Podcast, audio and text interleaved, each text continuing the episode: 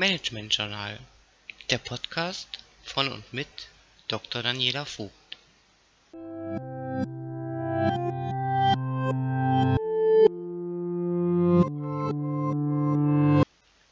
Je nach Komplexität der Organisation sind Wirkung und Effizienz von Sozialmanagement nicht zwingend gegeben.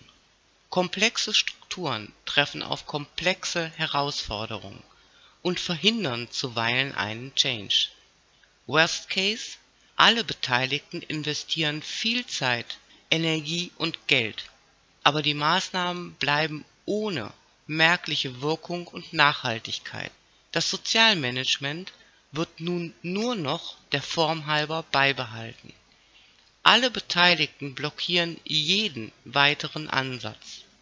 Ihre Lösung Experimentierräume, isolierte und definierte Teilbereiche als Erfolgsräume.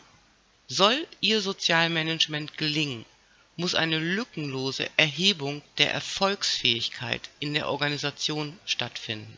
Finden Sie Gründe für einen erheblichen Zweifel der Change-Fähigkeit, beginnen Sie mit Sozialmanagement in Experimentierräumen.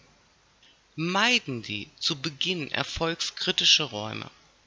Definieren Sie, welche Teilbereiche besonders aufnahmefähig, klein und agil sind und so leicht vom Sozialmanagement profitieren können.